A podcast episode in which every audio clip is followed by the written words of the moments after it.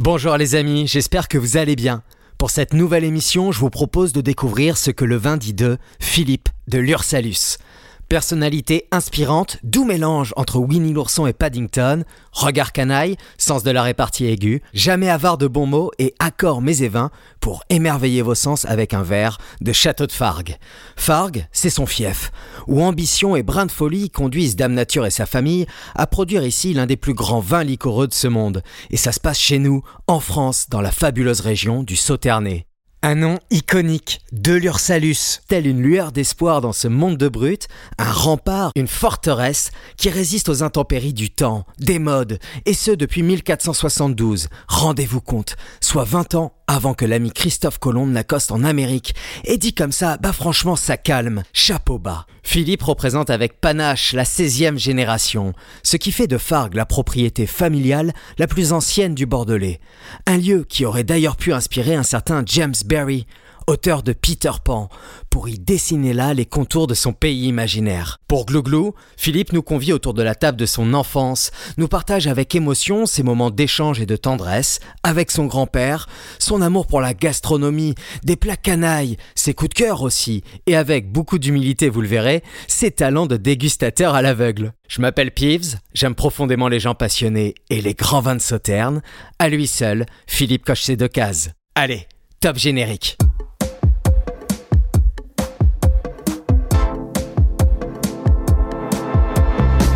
Bonjour à tous, c'est Peeves. Vous écoutez Glouglou, l'émission qui parle vin autrement. Vignerons, sommeliers, cavistes, mais aussi athlètes, artistes, musiciens, écrivains. Nous allons ensemble découvrir ce que le vin dit de nous à travers le regard, les mots et la singularité de chacun de mes invités. Bonjour Philippe. Bonjour Pives. Les amis, je suis très heureux de vous présenter eh ben, ma nouvelle personnalité que j'admire, qui m'inspire, Philippe Delursalus. Comment vas-tu? Écoute, très bien, très bien. On va passer euh, 40 minutes ensemble, entre amis, à discuter vin. Ça ne peut que bien se passer. Alors, chers auditrices, chers auditeurs, euh, un petit mot. On, on se trouve actuellement chez toi, Philippe. On est à Bordeaux et peut-être qu'on pourrait commencer donc cette émission glouglou.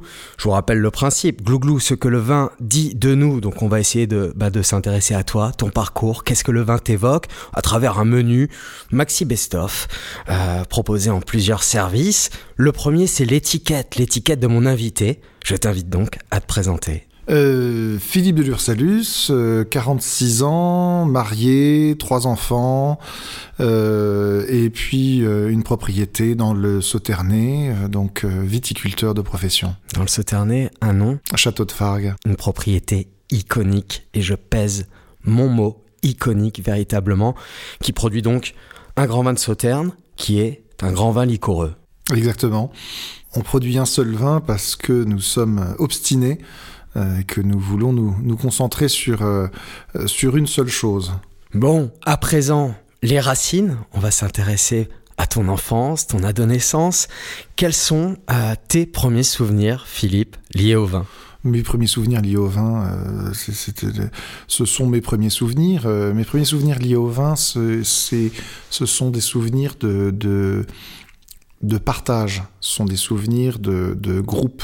Euh, à l'âge où je ne buvais pas, euh, je voyais les amis de mes parents, je voyais, euh, je voyais la famille attabler et partageant des bouteilles.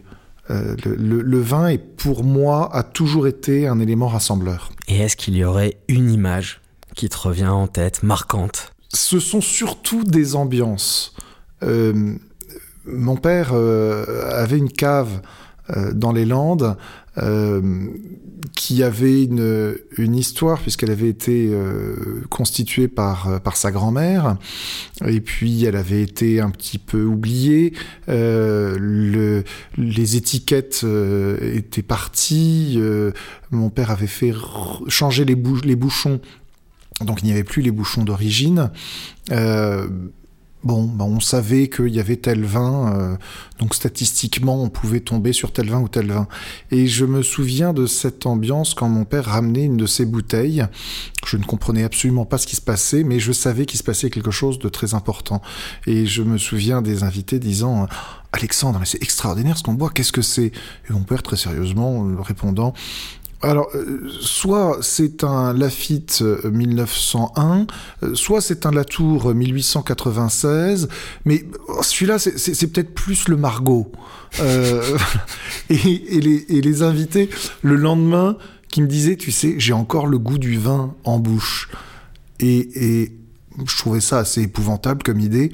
Euh, parce que j'y connaissais rien. Maintenant, je trouverais ça assez sympa. C'est exceptionnel. Et tu avais quel âge à cette, euh, à cette période-là? Ça a duré très longtemps parce que euh, je crois qu'aujourd'hui, il ne reste qu'une bouteille.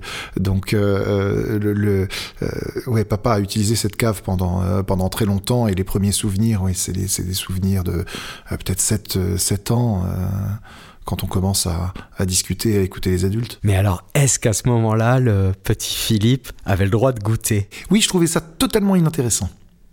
Je me suis totalement fichu du vin jusqu'à mes 16-17 ans. Euh, peut-être.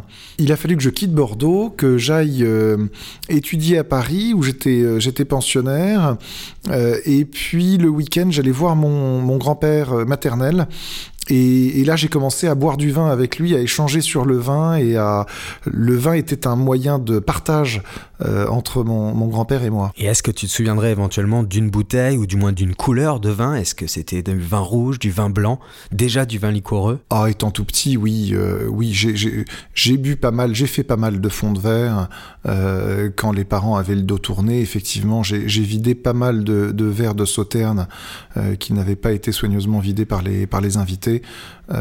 Donc oui, oui, oui j'ai fait mon éducation quand même avec les, avec les fonds de verre étant petit. C'est absolument remarquable. Euh, j'aime l'idée de t'imaginer, voilà, tout petit, autour de, de ces tables et de pouvoir goûter ces vins, et puis notamment ces bouteilles sans étiquette, du coup. ce jeu de voilà, qu'est-ce qu'on goûte? Est-ce que ça va être bon? Oui, non. Alors, quand tu nous cites là les références, a priori, ça pouvait être pas mal, effectivement. Lafitte 1901, waouh, c'est des choses aujourd'hui absolument introuvables. Peut-être qu'il en reste encore au château, je sais pas. Du moins une chez toi. J'espère que qu'on l'ouvrira après l'émission. Euh, tu le dis, attendre l'adolescence, ces moments avec ton grand-père maternel, pour avoir une sensation plutôt positive. Comment se développe cette sensation positive en toi? Comment naît ta passion pour le vin? Elle a mis énormément de temps à se, à se développer, bizarrement. C'était un intérêt. Euh, ça, a commencé comme étant une curiosité. Euh, ensuite, ensuite, un moyen d'échange intellectuel avec mon grand-père, euh, de complicité avec mon grand-père. Lui faisait semblant de préférer le Bourgogne, je faisais semblant de préférer le Bordeaux, et donc nous faisions semblant de ne pas être d'accord. Et, euh, donc j'achetais des, j'achetais des bouteilles de Bordeaux, lui achetait des bouteilles de Bourgogne. Autant te dire que en budget, euh, je me faisais largement éclater. Euh, et j'ai bu de très bons Bourgognes grâce à mon grand-père. Euh, voilà, donc c'était un, moyen de créer du lien humain avec mon grand-père il y avait une différence de génération évidente et puis mon grand-père était quelqu'un que je, voyais deux fois par an avant, de, quitter Bordeaux. Donc, donc ça a été ça. Ensuite, je suis parti, je suis parti étudier et notamment à, à Montpellier. Et là, on s'est retrouvé avec une bande de copains euh, à prendre l'habitude de se retrouver le dimanche euh, à déjeuner ensemble. Et, euh, et, on achetait euh, les vins qu'on avait envie de qu'on avait envie de boire. Donc encore une fois, c'était c'était du partage. C'était euh, voilà le, le vin de près de chez moi que j'aime beaucoup. Alors certains avaient très mauvais goût, mais c'était c'était sympa de de, de de, de, de voir leur centre d'intérêt. Et puis ensuite, le vin est devenu une passion quand j'ai compris que je voulais en faire un métier. Euh, mon idée première était de, travailler dans le luxe. Euh, alors, bon, j'ai fait des stages qui étaient, euh, qui étaient absolument formidables. J'ai été vendeur dans des magasins de luxe, à Londres notamment.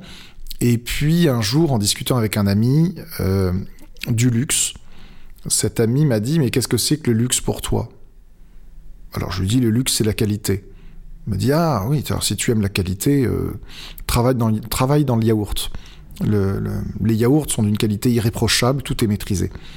Je, bah, non, c'est pas le luxe pour moi. Il me dit Bah alors c'est quoi? C'est si c'est la qualité, c'est pas les sacs à main que tu vends. Tu m'expliques que euh, les lanières cassent euh, et tu me dis que c'est normal parce que euh, c'est fait par des artisans et parce que c'est en cuir. Donc le luxe n'est pas la qualité. Je dis non, effectivement, c'est pas la qualité. Donc j'ai réfléchi un petit peu plus et il m'a fait arriver à la conclusion que le luxe, pour moi, c'était la noblesse d'une matière, le travail d'un artisan et l'histoire de l'artisanat qui en a accouché. Et en fait, euh, c'est ce que je connais dans le vin. Euh, donc j'ai, au grand dam de mon épouse, j'ai quitté l'univers des, des, chaussures à talons et des sacs à main euh, pour, pour embrasser celui du vin. J'aime les destins, les amis, et je sens que cet épisode va être croustillant et gourmand de surcroît. à présent, parlons terroir. Jingle. De grands terroirs impliquent responsabilité. Philippe Terroir, j'ai une question pour toi.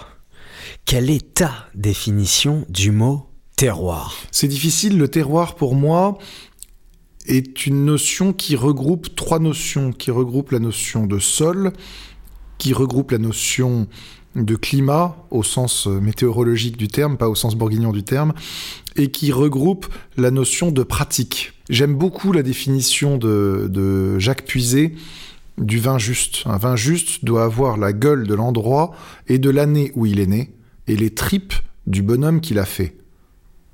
Un vin juste doit avoir la gueule de l'endroit et de l'année où il est né, et les tripes du bonhomme qui l'a fait. C'est une belle définition. Si on veut faire beaucoup plus court, il y a la Bible qui dit fruit de la vigne et du, travail de l'homme. Euh, voilà, le, terroir pour moi, c'est, euh, euh, ça regroupe ces trois entités. Amen.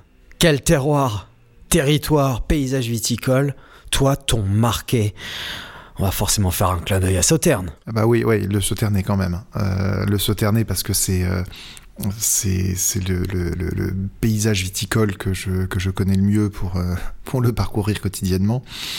je garde quand même des images extraordinaires d'autres régions, de, la Bourgogne, euh, de la tocaille. Et, euh, et j'adore les abords du lac Léman.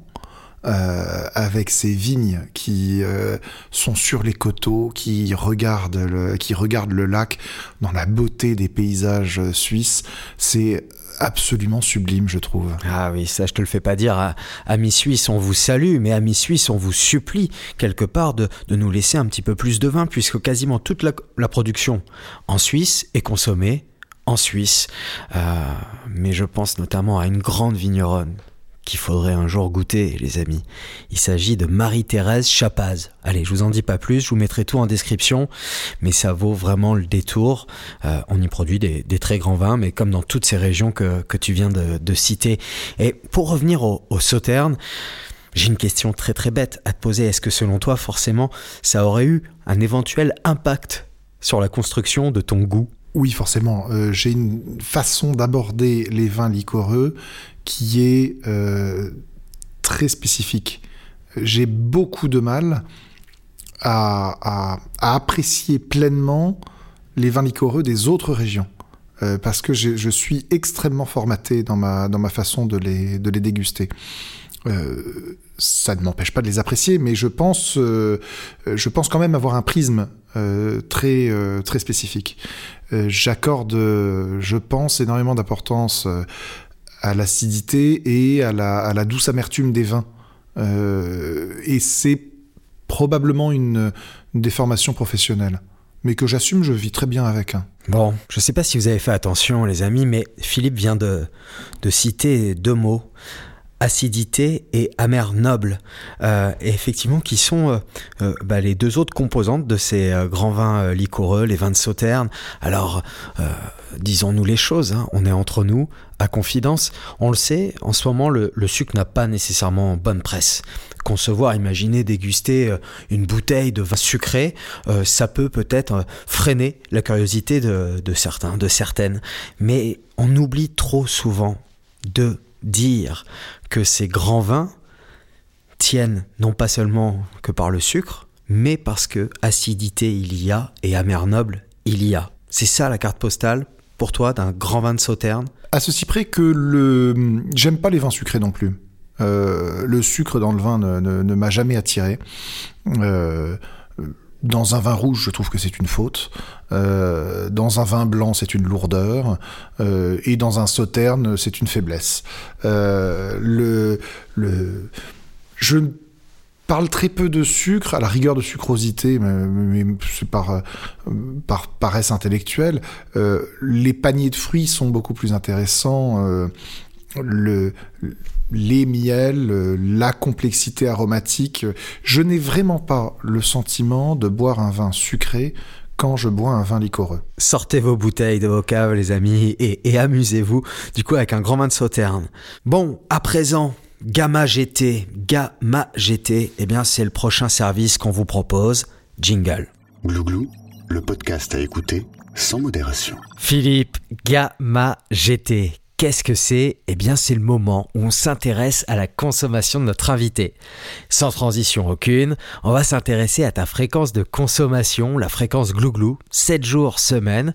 Alors, on veut savoir, qu'en est-elle? Oh, euh, Docteur, elle est de, elle est de 2. Bon, une fois que tu vires le docteur, euh, je dirais elle est de 4. Nous avons vécu 10 ans euh, à l'étranger avec mon épouse. Et donc, étant expat, le vin a été très vite et très longtemps cher pour nous. Donc nous avons assez vite décidé de ne pas boire de vin moyen tous les jours euh, pour économiser et pour boire de bons vins le week-end. Donc notre rythme pendant euh, assez longtemps a été euh, de boire le week-end, mais le deal c'était on boit pas la semaine, mais le week-end on fait ce qu'on veut. Et donc ce qu'on veut, ça veut dire que si ma femme, alors qu'on était tous les deux seuls, me disait j'ai envie de champagne, eh ben on buvait du champagne, parce qu'après tout c'est un vin. Euh, si euh, j'avais envie d'ouvrir un grand Bourgogne, on ouvrait un grand Bourgogne. Et donc on a pris l'habitude comme ça de, de, de bien euh, boire, je, ne parle pas de quantité, je, je parle de, de, de, qualité. Bien sûr, bien sûr, bien sûr. De, de bien boire le, le week-end. Et c'est très très sympa. Un homme modéré que j'ai en face de moi et, et ça fait ça fait chaud au cœur. Euh, Philippe, écoute, tu parlais de, bah, budget. Euh, la transition est, toute trouvée. J'aime bien m'intéresser, euh, voilà, justement à tes petites habitudes. Savoir où est-ce que tu achètes du vin, comment tu l'achètes, à quelle fréquence, quelles sont tes petites manies, tes petites habitudes, les bonnes, une bonne adresse peut-être à nous partager. J'ai l'achat assez impulsif. Si je vais chez un caviste et que je traîne un peu trop longtemps. Euh, ça sent pas bon. ça, ça, sent pas bon. Quand je reçois de, quelques cavistes euh, les offres, c'est dangereux. Euh, bizarrement pour un bordelais, tu vois, ça fait longtemps que j'ai pas, j'ai pas acheté en primeur. j'ai beaucoup acheté en primeur pour les naissances de mes enfants et ils n'auront probablement aucune bouteille que j'ai achetée en primeur parce que je suis en train de toutes les boire. Rédiger peut-être un petit commentaire de dégustation quand même pour eux, pour qu'ils puissent savoir de quoi ça avait l'air. Mon chéri, grâce à toi. Euh, je regrette souvent ce que je n'ai pas dans ma cave. Dites-moi plus. Je n'ai pas d'italien. Euh, j'ai très peu d'espagnol. Euh, je suis trop monomaniaque sur la Bourgogne. C'est-à-dire monomaniaque sur la Bourgogne. Vous avez une appellation, un climat de prédilection, un vigneron seulement J'ai deux vignerons qui se recoupent. Euh, j'ai acheté pas mal de, des vins du prince Florent de Mérode euh, pour des raisons familiales. donc ce sont des, des cortons. et puis je, réponds toujours euh, avec faiblesse au, au, courrier de, du domaine Aubert et Pamela de Vilaine à Bouzeron. alors, alors Romain Conti, là, tu vois, genre, je reçois pas le courrier, tant mieux, parce que je pourrais pas répondre. Mais, euh, non, ça faut pas le mettre. On le mettra, je vous rassure. Alors non, mais Aubert de Vilaine, bon, euh, c'est quand même ce grand monsieur du vin qui se cache derrière le domaine de la Romanée Conti. On a, on a déjà cité ce, ce domaine dans, dans les, les, précédents épisodes de Glouglou. Euh, donc bon, c'est un mythe, c'est des vins fabuleux, mais immensément cher aujourd'hui. Mais Aubert de Vilaine, et eh bien, il a aussi un, domaine du coup sur Bouzeron, sur la côte chalonnaise au site de Beaune, euh, où il produit de très jolis vins, de bonne facture. Euh, on, peut trouver ces, ces, aligotés en dessous de 40 euros. Alors c'est tout de même un budget, mais euh, c'est franchement délicieux, c'est vif, très agréable. Enfin, question gestion, comptabilité. Euh, Philippe, est-ce que tu laisses, toi, vieillir les vins dans ta cave? Non, enfin... Oui, il y a des vins que, il y a des vins que je n'ouvre pas. Euh, euh, il y a un, Block 5 de... Felton Road Exactement. Nouvelle-Zélande, les amis. Nouvelle-Zélande, Felton Road, c'est l'un des, des, crus les plus... Enfin, des domaines les plus mythiques qui fait des grands, grands pinots noirs semblables au, meilleur vin de Bourgogne. J'avais, j'avais eu une dégustation euh, commentée par, euh, par le, responsable de, Felton Road. Et j'avais énormément apprécié parce que euh, un, dégustateur lui avait dit mais je trouve que votre pinot noir est, très bourguignon mais peut-être que vous allez mal le prendre. Et l'autre l'a regardé et a dit mais vous rigolez mais mais c'est un superbe compliment que vous me faites mais c'est merveilleux moi j'adore les vins de Bourgogne et ce type qui, pour une fois, contrairement à ce qu'on voit parfois dans le, dans le milieu du vin, euh, parlait d'amitié et, disait du bien de vins produits dans d'autres pays, etc. Je l'ai trouvé tellement sympathique que j'ai beaucoup aimé les vins. Alors je suis pas le seul à, aimer les, à, en aimer les vins, mais voilà. Et je me souviens que le Block 5 euh, c'était euh, un des, des, des, des, le meilleur vin de la dégustation. voilà, j'en ai une bouteille en cave que j'ouvrirai un jour pour piéger, euh, pour piéger un bourguignon. Hmm. Petit coquin. Moi, Philippe, je sais aussi que tu reçois beaucoup euh, au château de Fargue, parce que ta volonté, c'est justement de, eh bien, de faire découvrir euh, les, vins que, que vous produisez autour d'accords mets et vins. et donc là, j'ai un peu envie de parler de l'art de, la table. Est-ce qu'il y a des choses sur lesquelles tu, tu es intransigeant au niveau du service des vins, au niveau de la verrerie peut-être, je ne sais pas. Comment tu aimes déguster du vin? C'est terrible parce que euh, dans ton émission avec Fabrice Parisot, vous avez passé euh, dix minutes à expliquer à quel point la verrerie était importante. Et moi, c'est terrible parce que je déteste la verrerie, c'est-à-dire je veux de bons verres, mais je ne veux pas y penser. Le décorum autour du vin a tendance à m'agacer. Je le trouve intimidant pour les non-pratiquants. Euh, et je, je, le perçois comme un frein au bonheur. J'entends parfaitement que la verrerie est importante. Euh, chez moi, nous avons à Fargue euh, des verres qui sont, qui sont de très bonne qualité, que nous avons passé un, moment, un moment à choisir, etc. Mais nous n'avons par exemple qu'un seul type de verre. Pour le blanc, pour le rouge, qu'il soit de Bordeaux, de Bourgogne, de Champagne, un seul type de verre.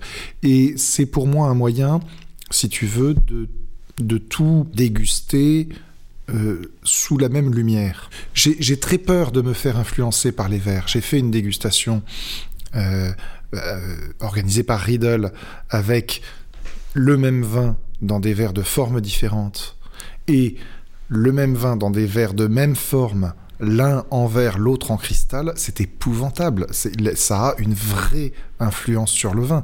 Et ça me fiche une trouille bleue ou ça me rassure, parce que peut-être quand je déguste très très mal, c'est pas de ma faute. Glou glou. Pour l'amour du goût. À présent, on va parler avec le cœur, mon cher Philippe, de tes coups de foudre. Quelle est cette bouteille qui t'a un jour émerveillé au point de bien vouloir nous en parler aujourd'hui? J'ai eu du mal à choisir euh, quand tu m'as posé la question, et donc je pense à deux bouteilles. Je pense à une bouteille qui est un château de Meursault, un Meursault du, château de Meursault, euh, que j'avais acheté à l'époque où je buvait le dimanche avec mon grand-père. Et mon grand-père s'est répandu en compliments sur le vin. Il était très avare de compliments, donc il le pensait vraiment. Et moi, je le trouvais nul. Rien. Je n'ai rien senti dans ce vin. Et ça m'a agacé. Et dans un geste d'agacement, j'ai bu le vin à grosses gorgées, comme on boirait de l'eau. Et là, il a explosé en bouche. Et je me suis rendu compte que mon habitude d'analyser, d'intellectualiser la dégustation ne convenait pas à tous les vins et qu'on pouvait boire de très grands vins au lieu de ne faire que les déguster. Et j'ai un, très grand souvenir de cette bouteille. Le vin était très très bon, il n'était pas immense, j'ai bu des vins euh, beaucoup plus glorieux que celui-là, mais celui-ci m'a laissé un, souvenir euh, merveilleux. Waouh Bah écoute Philippe, euh, me voilà un petit peu ému pour tout te dire. Puisque figure-toi que le tout dernier domaine viticole que j'ai pu visiter avec mon grand-père, qui a énormément compté pour moi, eh ben c'était le château de Meursault. Voilà, je trouve ça, je trouve ça assez fou. Donc permets-moi de lui envoyer un gros bisou tout là-haut à mon daddy, à qui je pense bien sûr très fort euh, en ce moment même. Bon, et cette deuxième bouteille, alors À la deuxième bouteille, euh, je, je voulais... Euh, J'aime bien acheter des, des, vins un petit, peu, un petit peu au hasard en demandant à un caviste, voilà, qu'est-ce que vous me recommandez? Alors très souvent, il faut, faut pas que les, les, cavistes écoutent, hein, mais très souvent le caviste m'explique beaucoup de choses sur la bouteille que j'oublie au bout de 10 minutes. Je rentre en essayant de garder deux trois informations. Je mets les bouteilles dans la cave et puis finalement, je me retrouve quatre mois plus tard à sortir une bouteille en me disant tiens, c'est tel caviste qui me l'a vendu, il était plutôt sympa et j'ai complètement oublié ce qu'il m'a raconté. Euh, donc ce sont des dégustations à l'aveugle, mais qui sont sympas. Donc on a des, bonnes et des mauvaises surprises avec mon épouse. Et euh, il y a un an ou deux ans, j'ai sorti une bouteille de Pintia. Ah ça les amis, Pintia, c'est un très très beau domaine qui appartient à la famille Alvarez propriétaire de la célèbre bodega Vega Sicilia en Ribera del Duero. C'est Vega Sicilia. On a ouvert ça avec Charlotte, euh, je vais complètement oublier, donc je lui ai pas du tout fait l'article. On a ouvert ça, on s'est regardé, on s'est dit, oh, c'est super bon. Et on était tous les deux dans la cuisine, à dîner, les enfants étaient couchés. On s'est enfilé la bouteille à une vitesse monstrueuse, avec un plaisir immense de boire un vin qui était simplement bon. On n'avait pas envie de passer six ans à l'analyser, le, le, décortiquer. On prenait simplement un plaisir immense à le boire, tous les deux en amoureux. Ça, c'est un, souvenir génial de, vin. Eh oui, les amis, le vin, c'est ça. C'est ces moments simples de pur bonheur. Et tu vois, Philippe, c'est marrant parce que ben, la dernière fois que j'ai eu, moi aussi, cette sensation très simple, primitive, juste de me régaler avec mon verre de vin, sans intellectualiser l'exercice, j'étais en train de cuisiner. Euh, eh bien, c'était aussi avec un vin espagnol de la région de la Riora. Il s'agit de Marques de Morieta, Reserva 2018. Et pour les petits curieux, eh ben, je vais vous laisser cette information dans la description de l'épisode. Voilà, ça, c'est cadeau. Mais reprenons, Philippe, est-ce qu'il y a un cépage cher à ton cœur? J'essaie de ne pas parler, te parler de Sauterne. Donc, on écarte les deux évidents. Qui sont le sémillon, le sémillon et le sauvignon, blanc. Euh, quand même, oui. Le sémillon et le sauvignon, évidemment. Mais si on met ça à part, le Touriga national. Parce qu'il révélerait peut-être une certaine euh, appétence au Porto Oui, tu disais tout à l'heure que euh, on peut ouvrir un verre quand on, quand on cuisine. Pour moi, Noël commence vraiment quand la veille, je décante la bouteille de Porto. Et de suite, j'ai des images plein la tête qui viennent. Euh, c'est vraiment chouette. On y reviendra, je pense, au, au Porto.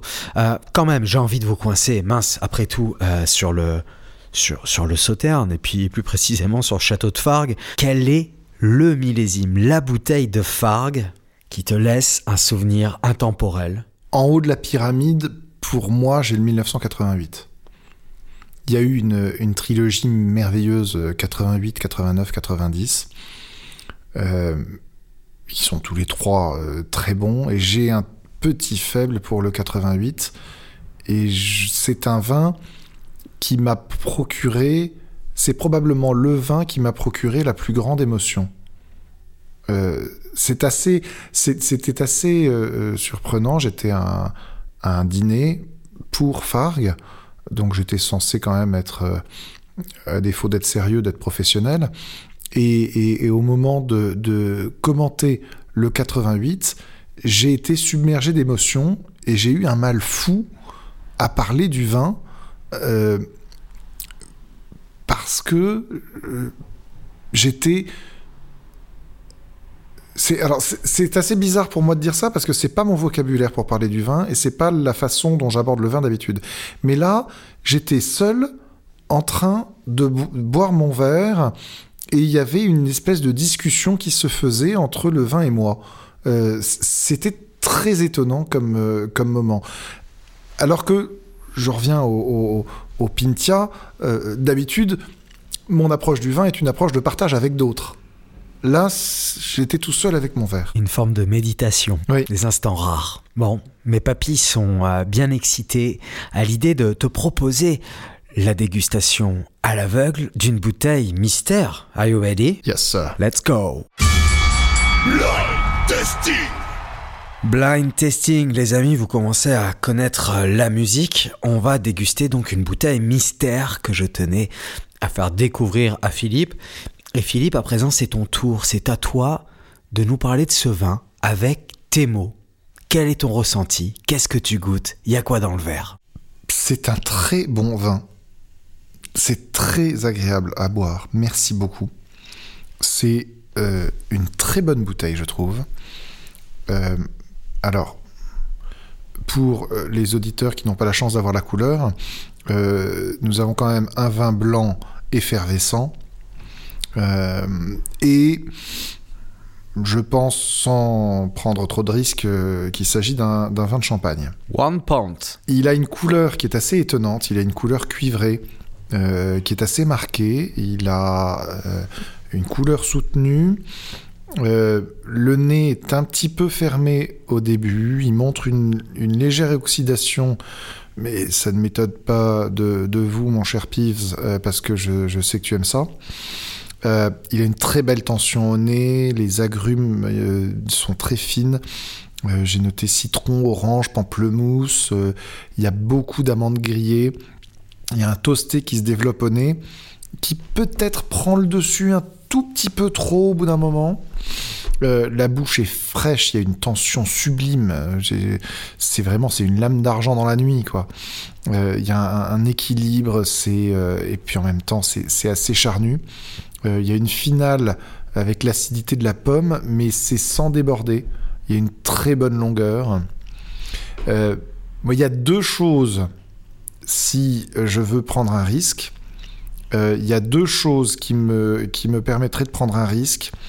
C'est cette, euh, cette signature euh, organoleptique, pour moi, me fait penser au vin d'Aï euh, et peut-être un, un vigneron. Je sais pas. euh, moi, je pense à un petit vigneron. Enfin, un petit vigneron. Il n'y a pas de petit vigneron. Euh, je pense à Antoine Bouvet. Mais euh, il y a deux choses qui me font penser à ça. C'est la signature du vin. Et puis le fait qu'à un moment j'ai vu j'ai vu le col de la bouteille. Et là, vous ne voyez pas. Il y avait une petite goutte de sueur qui était en train de couler le mon visage en me disant Mais, mais cet homme est fabuleux. Il est en train de trouver l'origine et surtout le, le nom euh, de, ce grand vigneron. Effectivement, il n'y a pas de petit vigneron, mais on l'a bien compris. C'est au sens de, jeunes vignerons et en tout cas qui s'éloignent donc des, des grandes maisons. Antoine Bouvet, souvenez-vous, chères auditrices et auditeurs, on l'a cité euh, justement dans, l'épisode 2 avec Fabrice, Fabrice Parisot des Caves du Forum. Euh, bah, c'est un vigneron que j'ai découvert grâce à Fabrice, grâce à Cédric, à Maxou des Caves du Forum. Euh, et là, avant d'aller plus loin, j'ai envie d'expliquer pourquoi. Donc, je, je t'ai choisi cette bouteille. Bon, évidemment, parce que j'adore le vin. Euh, mais là, j'ai surtout envie de t'introduire, moi, quelle a été ma première rencontre euh, avec cette bouteille, avec le vigneron Antoine Bouvet. Ma première rencontre, j'ai pas peur de le dire, elle a été tout simplement visuelle. Euh, son étiquette, c'est il y a déjà maintenant 5-6 ans, ouais, 5 ans peut-être, lorsque Antoine je crois, sortait ses, toutes premières bouteilles et son premier millésimé qui était le, millésime 2012 de mémoire. Je veux pas dire de bêtises, Antoine, j'espère que tu me pardonneras si c'est le cas, mais ce qui m'a marqué, puisque je n'avais aucun affect avec euh, l'être humain qui se cache euh, derrière, ni la qualité du vin, pour ne, le, pour ne pas l'avoir encore dégusté, ça a été donc cette étiquette au style ligne claire, que savait si bien faire Hergé dans les aventures de, Tintin. Bon, c'est ma Madeleine de Proust, voilà, je vous donne un petit peu de moi, comme ça c'est cadeau. Et euh, vous avez donc deux silhouettes qui marchent au milieu d'un rang de vigne. Euh, et c'est la silhouette d'un petit garçon et de son grand-père. Euh, bah voilà, je crois que, en tout cas, tu m'as permis de donner un petit peu de, sens à ces propos. Je pense que vous allez du coup comprendre pourquoi j'ai été attiré euh, par ce vin-là en particulier. Tout simplement, ces, ces deux silhouettes m'ont évoqué ben, euh, mon grand-père et les moments qu'on a passés dans les vignes et j'ai eu envie de suite de, m'en saisir. Alors, nous dégustons euh, ensemble eh ben, les monts de la vallée. Un blanc de noir, 100% pinot noir, d'où cette, cette robe, hein, effectivement, un petit peu marquée. On sent qu'il y a une, bah, une légère euh, tout de même avec voilà, ces pellicules noires du pinot noir. et Antoine, donc, lui, sa cave est basée à Mareuil-sur-Aï. Mareuil-sur-Aï, donc on est dans la vallée de la Marne, à l'est de la vallée de la Marne, juste au-dessus d'Épernay. Euh, et Antoine donc produit euh, les monts de la vallée sur trois villages, trois villages classés en premier cru. Il s'agit d'Avenay, Val d'Or, Bisseuil et Mareuil sur Aï. Euh, un vin identitaire qui reflète ben, à la fois l'ADN des vignes d'Antoine, âgé d'une quarantaine d'années, tout en sélection massale. Et là, on a alors il le revendique pas, mais il s'agit donc de l'expression Philippe du millésime 2020. Euh, il n'y a pas de dosage, l'année fut assez solaire comme ça, mais c'est vrai qu'on retrouve bah, cette, vinosité euh, qui flirte avec cette fine et délicate oxydation, très aimable, mais surtout il y a de l'émotion dans le verre. Tu disais, ça évolue en, permanence. On est passé de, la pomme, cette odeur de, tarte tatin, d'acacia, d'écorce d'orange, clémentine, pamplemousse, fruits du verger, euh, sésame. Voilà, ben, sésame, ouvre-toi. La bouche est vineuse, droite, tranchante, grande verticalité. Cette petite pointe citronnée qui nous donne envie de, reprendre un verre. Euh, ben, je suis ravi si cette bouteille te plaît et je suis ravi, chers auditrices auditeurs, de vous parler de ce grand vigneron Antoine Bouvet. Je devrais peut-être pas parce qu'il n'y a pas assez de vin et que j'aurai encore plus de difficultés certainement à l'avenir à, en acquérir. Antoine, si tu m'entends, fais quelque chose, je t'en supplie. Euh, on lui met, euh, on lui met une bonne note. Alors on lui met une très bonne note et puis tu vas me remettre un verre. À vos ordres, capitaine, mais à une condition que vous nous proposiez le plat idéal pour se régaler avec ce grand champagne d'Antoine Bouvet. Ça va t'étonner je verrais bien des riz de veau. Allez, là on rajoute un point supplémentaire au, garçon qui nous semble vraiment formidable. Hein. Euh, c'est vrai que les riz de veau, ça pourrait être plutôt sympathique. Le vin ayant une certaine consistance, le vin étant sérieux, il faut un plat sérieux en face. Et je trouve que les riz de veau seraient un, bon élément pour contrebalancer la puissance du, la puissance du vin. Il y a évidemment le, un, poulet rôti, mais c'est une tarte à la crème. Le poulet rôti, ça va avec tout, même avec la bière. Euh, même un jarret de veau irait très bien. C'est un vin qui a quand même, euh, il a quand même une, grande profondeur ce vin. Philippe, attention à ce que vous dites. Vous allez commencer à aiguiser mes papilles et lorsque je suis affamé, je deviens exécrable. Donc je, je voudrais pas que vous puissiez voir, découvrir cette facette sombre de ma personnalité, mais en même temps vous me parlez d'un plat qui résonne d'une certaine façon dans mon cœur. Et ainsi, j'ai envie de vous proposer une expérience. Vous me voyez venir, j'arrive avec mon vouvoiement euh, bien séant. On va passer à la recette magique. La recette magique, qu'est-ce que c'est, chers amis? C'est l'opportunité pour notre invité, pour Philippe de l'Ursalus aujourd'hui, de tout choisir, les ingrédients parfaits pour constituer une expérience donc imaginaire. Cet instant parfait, il se compose, chez Glouglou du moins, d'un vin, d'un vinyle, d'un plat, d'un lieu, sans oublier la personne avec qui Philippe aimerait partager cette expérience imaginaire. Philippe, les cartes sont entre vos mains. Un vin. Figeac 71. Figeac 71, premièrement, parce que Figeac est un vin immense, et 71 pour Desproges. Alors je sais pas si ça te dit quelque chose, mais Desproges a une chronique où il parle, une chronique qui s'appelle L'aquaphile, où Desproges raconte un dîner en amoureux avec une fille, et transporté d'amour, il commande un Figeac 71. Il a une description du vin, alors je te la fais de mémoire, mais un vin si grand que Dieu existe à sa seule vue, long en bouche comme une finale de Verdi. Et il a toute une description fabuleuse de ce vin, et la chronique se termine par Elle a mis de l'eau dedans, je l'ai plus jamais aimé. Donc, un Figeac 71 pour penser à des proches que j'ai beaucoup aimé, que j'aime, que j'aime encore beaucoup. Pour accompagner le, le Figeac, Un peu de musique. un peu de musique, Nina Simone, Lilac Wine, Très bon choix. c'est, euh, j'adore cette, euh, cette chanson. Dans l'assiette, un oreiller de la Belle Aurore.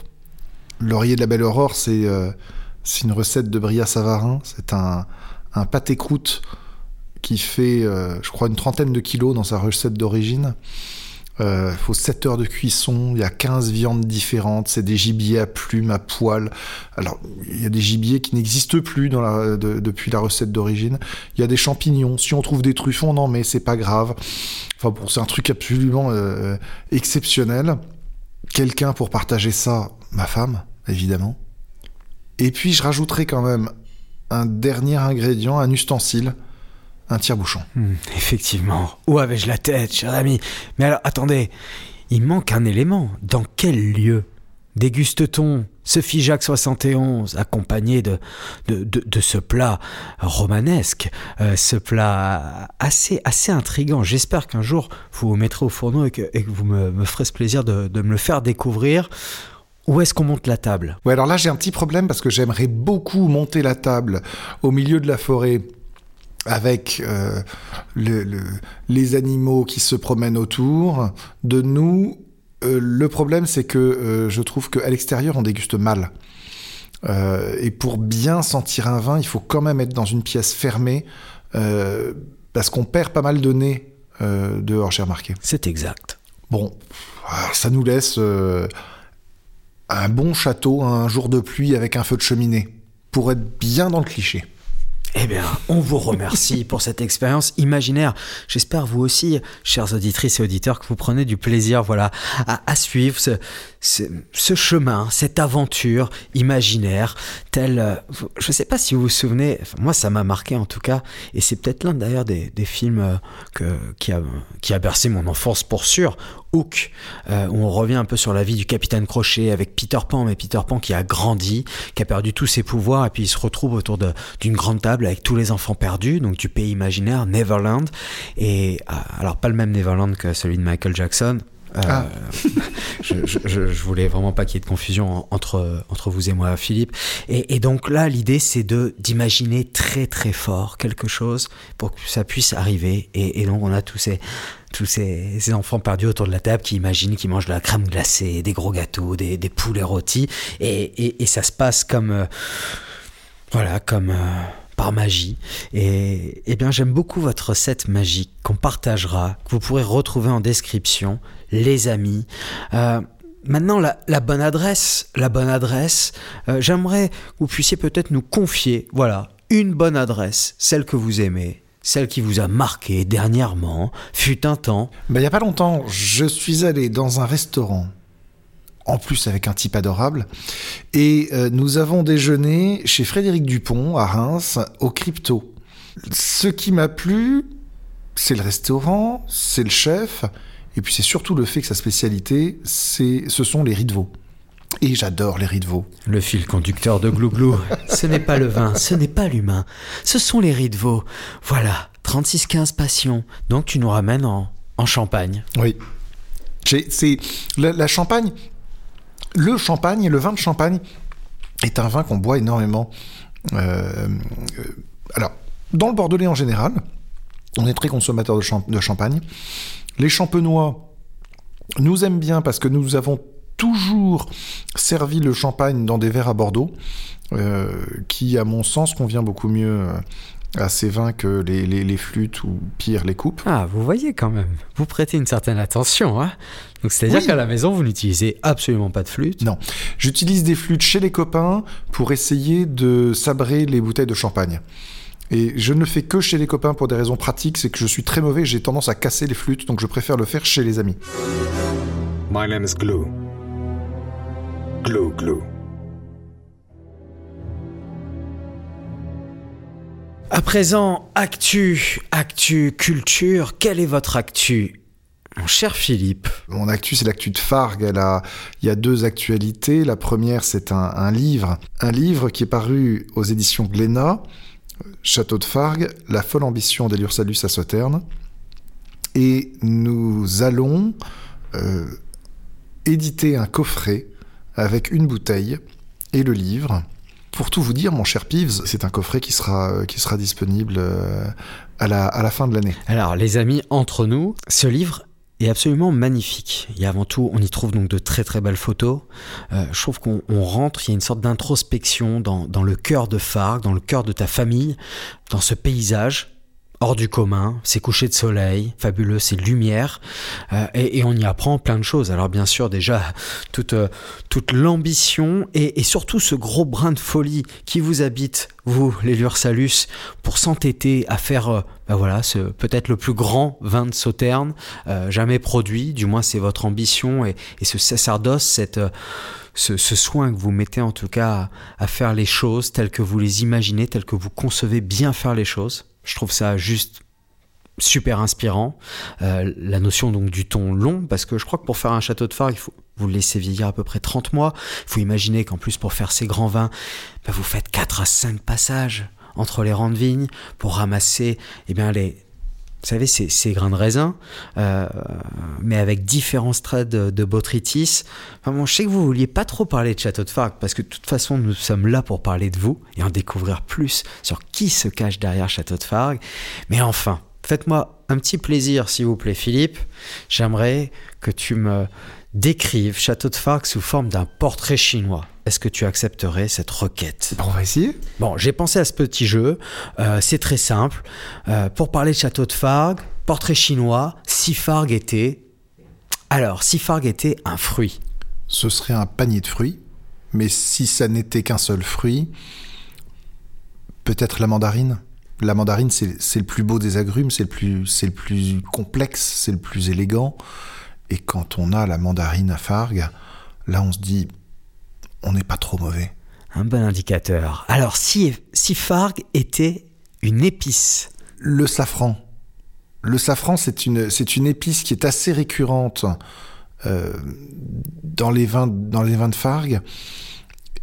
C'est assez amusant parce que c'est une, une épice que les Français trouvent difficilement, mais que les Italiens trouvent immédiatement parce qu'ils en ont beaucoup plus dans leur, euh, dans leur cuisine. Et si Fargue était la sève d'un arbre? Oh, bah la sève de Pannelone. Si Fargue à présent était une époque. Ah, maintenant. Maintenant. Euh, le, le- je ne peux pas placer Fargue, je ne peux pas placer le Sauterne dans une époque passée. Euh, je trouve que ce sont. Je les vois, je vois Fargue comme étant un vin d'une grande modernité. Euh, pas du tout un, un vin du passé. euh, tiens, euh, je vais te faire plaisir.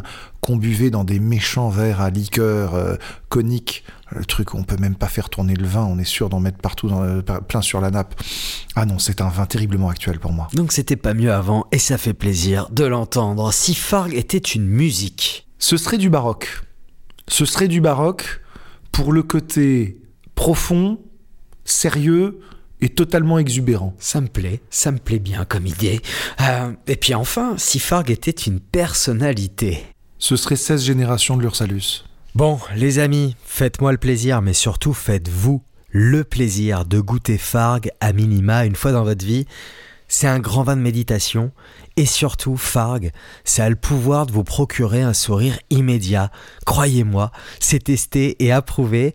Chaque bouteille dégage, je trouve, une énergie radieuse, une énergie qui doit vous encourager à vous amuser.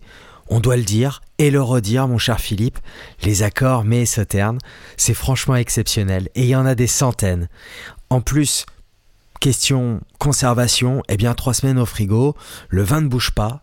Donc un verre par-ci, un verre par-là, sur des huîtres, sur des Saint-Jacques, le poulet rôti du dimanche midi, la cuisine asiatique, les fromages, et j'en passe. Ça aime le risque et ça aime l'audace. Glou glou. Ce que le vin dit de nous. Qu'est-ce que le vin dit de nous? Ça y est les amis, nous y sommes, c'est le moment fatidique de l'émission, vous commencez à connaître la chanson. Philippe, c'est à toi, c'est ce qu'on a cherché depuis le début donc de cet entretien, au fur et à mesure donc du service, un, menu euh, euh, assez riche, assez dense. On a retracé voilà l'étiquette, les racines, terroir, ta consommation, tes coups de foudre, la dégustation, bien sûr, cette recette magique, le pays imaginaire, ta bonne adresse, ton actu. Mais là, nous y sommes. Qu'est-ce que le vin dit de toi? C'est terriblement égotique euh, de répondre à cette question. Qu'est-ce que j'aimerais que le vin dise de moi? Je vais le reformuler comme ça. Ça me laisse plus de marge euh, pour les erreurs. J'aimerais que le vin dise de moi que que ce qui m'y intéresse, c'est la, c'est la générosité, c'est le partage. J'allais dire l'amitié, mais on n'est pas besoin d'être amis avec des gens pour boire, euh, pour partager des, bonnes bouteilles. On peut aussi découvrir des gens grâce à une, grâce à une bonne bouteille. Euh, je pense que c'est une, peut-être une, une volonté d'ouverture, une curiosité, mais le vin pour moi, ce n'est qu'une succession d'appels au passé, aux souvenirs, à l'enfance. Quand on déguste un vin, quand, je cherche à décrire un vin, mes référents ne sont que des référents d'enfance. Le goût d'une prune, je ne peux le découvrir qu'en pensant à moi en culotte courte mangeant une tarte aux prunes tous mes référents gustatifs sont, ancrés dans l'enfance. Donc c'est ça, c'est le voilà que, dit le vin de moi. Peut-être euh, des pieds ancrés dans un passé euh, familial avec une volonté, une curiosité d'ouverture. Bon, on parlait des, des enfants perdus du pays imaginaire. Alors celui que j'ai en face de moi n'est absolument pas perdu. Et puis nous sommes chez toi, Philippe. Aucune raison de l'être. Mais je trouve ça très beau. Euh, merci, merci infiniment pour euh, ben, déjà le temps que tu accordes à Glouglou. Euh, merci de ta confiance, d'avoir accepté de prendre ce temps, euh, ton temps précieux pour euh, bah, partager une bonne bouteille de champagne hein, déjà. J'espère que ça n'a pas été trop difficile. Ah mais tu reviens quand tu veux pour ça. Hein On fera peut-être un épisode 2. Euh, moi je vous invite encore et toujours bah, à interagir avec, avec Glouglou sur les réseaux. Alors il y a Instagram et puis tu sais on peut retrouver du coup bah, tout ce qu'on est en train d'enregistrer sur toutes les plateformes. Donc voilà encore merci pour pour vos, nombreux messages, d'être de plus en plus nombreux à suivre l'aventure. Merci à toi Philippe. Je, compte sur le, Papa Noël quand même pour délivrer euh, sous chaque sapin ce, magnifique livre, ce, très très bel ouvrage euh, sur Château de Fargue et, et l'ambition de la famille Lursalus. Et puis peut-être que vous aurez prochainement le plaisir, et je vous le souhaite, d'ouvrir une bouteille de Château de Fargue. Bon, Philippe, merci infiniment. Merci beaucoup, Pives. Et puis nous, on se retrouve très bientôt pour une prochaine émission. D'ici là, prenez soin de vous. Ciao, ciao. Bye bye. J'adore cette nouvelle émission sur le vin. Glou c'est marrant comme nom et je comprends tout. Eh, mange! Eh, pour une fois, je comprends tout! Ah, merde! Arrête ton cirque! Wow, wow, wow, wow, les amis, j'ai oublié, vous connaissez la musique, j'ai besoin de votre force à présent. Si jamais vous appréciez Glouglou et son format, eh bien je ne peux que vous suggérer de vous abonner à l'émission sur la plateforme de votre choix. Spotify, Deezer, Apple Podcast et j'en passe, sans oublier l'éternel bouche à oreille bien sûr, et les partages en tout genre. Retrouvez Glouglou également sur Insta et pour ça rien de plus simple, Glouglou Podcast tout attaché, à vous de jouer. J'attends vos réactions avec impatience et je serai surtout très heureux de pouvoir échanger avec vous, de parler vin à la cool et de savoir qui vous aimeriez entendre lors des prochaines émissions. Alors, à vos commentaires. On se retrouve tous les mois pour faire vivre ensemble la toute première saison de Glouglou. Merci infiniment pour votre écoute. Buvez bien, buvez bon, bisous.